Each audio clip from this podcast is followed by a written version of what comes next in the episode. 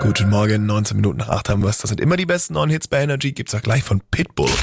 Ich google was, was du nicht siehst. Die Tastatur läuft heiß, um die Google-Suchleiste einmal wegzuflanken hier bei Ich google was, was du nicht siehst. Felix wird jetzt einen Satz anfangen, da eintippen und ich werde versuchen zu erraten, was wohl als erstes bei der Autovervollständigung angezeigt wird. Zitako, ich tippe. Am Valentinstag. Örgeln Örkeln? für Also, Vögeln. ah, also Liebe machen am Valentinstag. Nee, wird nicht gegoogelt. Schenken, Nee, feiern, nee, tanzen, nein. alleine sein. Ja, das ist tatsächlich auf der 8 am Valentinstag alleine. Um was geht's denn bei der Eins? Du bist nach dem Valentinstag mehr als davor. Vergeben?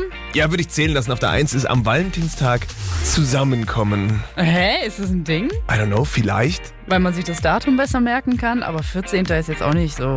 Man lässt sich Schlüssig. vielleicht die Zeit so. Vielleicht, weil man eh ja schön zusammensitzt und man dann die Frage eröffnen könnte. So, ist auch ganz eng zusammen mit Platz 2. Da ist nämlich am Valentinstag Heiraten. Liebe gestehen.